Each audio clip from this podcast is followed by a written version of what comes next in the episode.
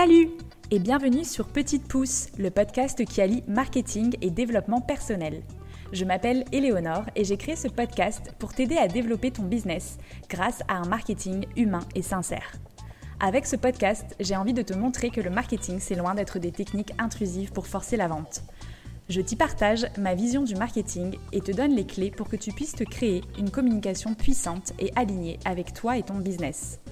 Et comme je suis passionnée de développement personnel, je te partagerai également les réflexions, clés et astuces que j'apprends chaque jour pour t'aider à évoluer et vivre ta meilleure vie.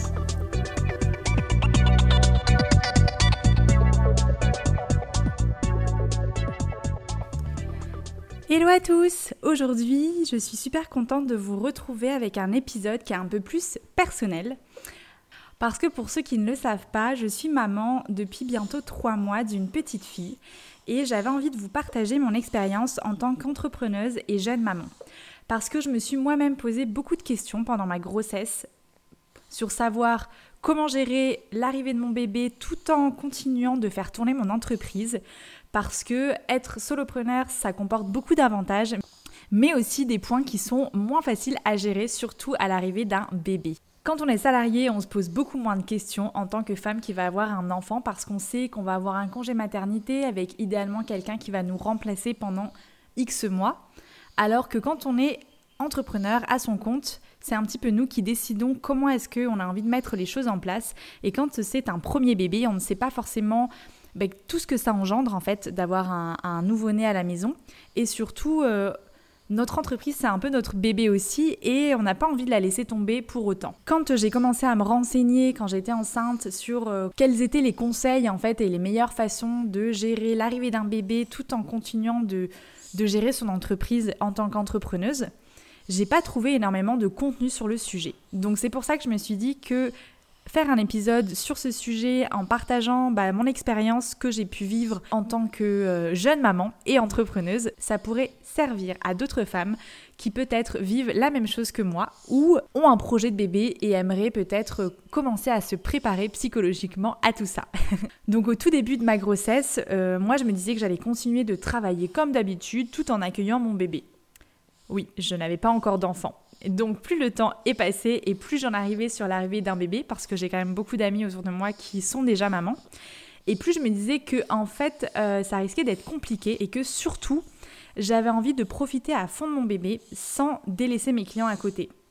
J'avais pas envie d'être frustrée des deux côtés parce que je me suis rendu compte que comme un bébé ça prend beaucoup de temps, bah forcément si je ne déléguais pas, j'allais être coupée en deux et j'allais en même temps pas profiter comme je le voulais de mon bébé et en même temps j'aurais peut-être euh, pas bien servi mes clients parce que j'aurais eu beaucoup moins de temps pour m'occuper d'eux. Quand on adore ce qu'on fait et qu'on n'a jamais eu d'enfant, on se dit qu'on peut faire les deux en même temps et je vous confirme que c'est très compliqué.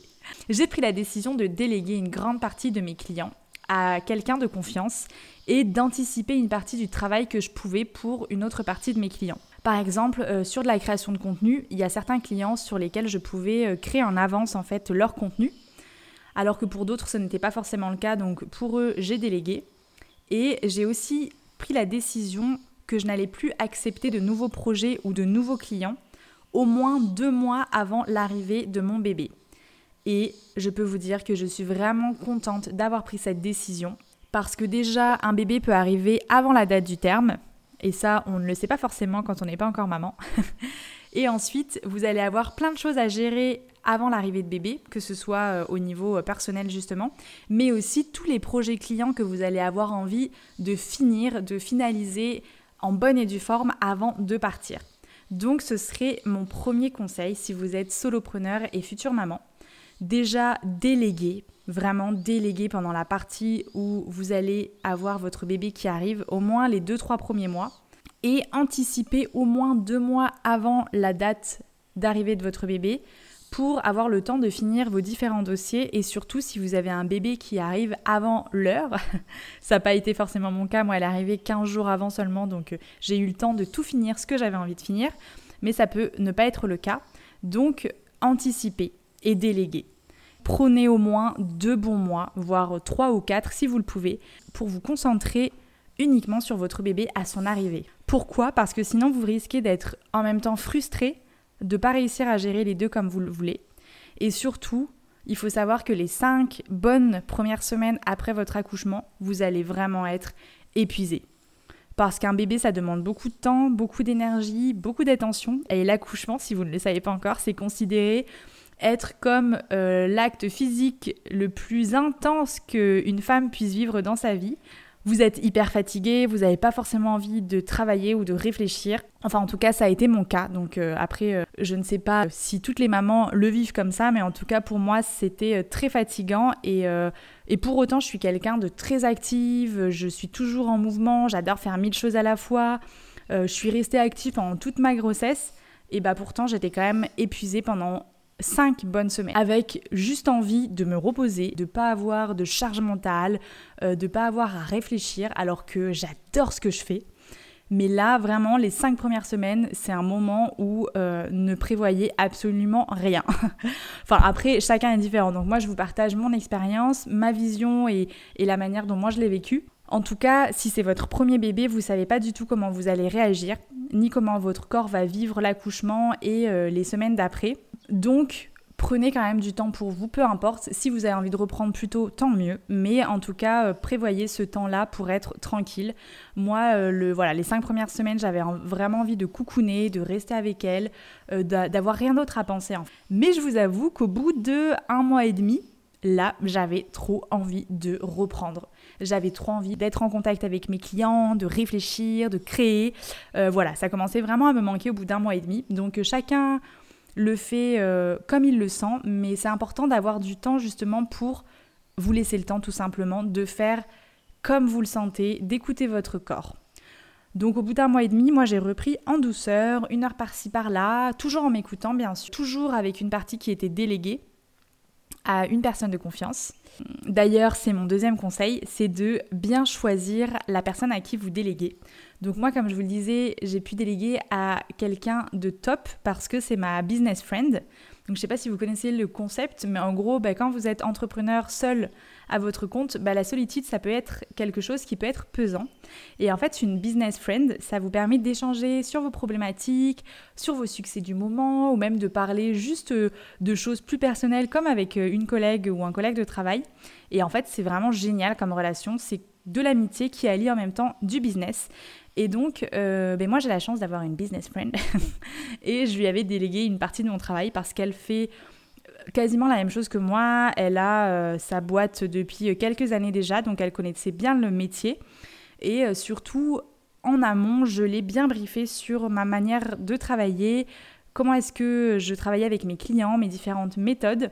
Et en plus, euh, elle a été hyper cool et hyper souple parce que quand j'ai eu envie de reprendre plus tôt que ce que j'avais prévu, elle a été complètement compréhensive. Et je sais que même si ça avait été dans l'autre sens, donc par exemple si j'avais eu besoin de prendre plus de temps avant de reprendre mon business en main, elle aurait été ok aussi. Donc c'est vraiment important de trouver quelqu'un de confiance, quelqu'un à qui vous allez pouvoir euh, tout dire, quelqu'un avec qui vous partagez les mêmes valeurs et la même vision du travail pour qu'il n'y ait pas vraiment de décalage entre votre manière de travailler et la manière dont la personne à qui vous allez déléguer, elle va reprendre les choses en main parce que forcément, ce ne sera pas exactement pareil que ce que vous, vous aurez fait.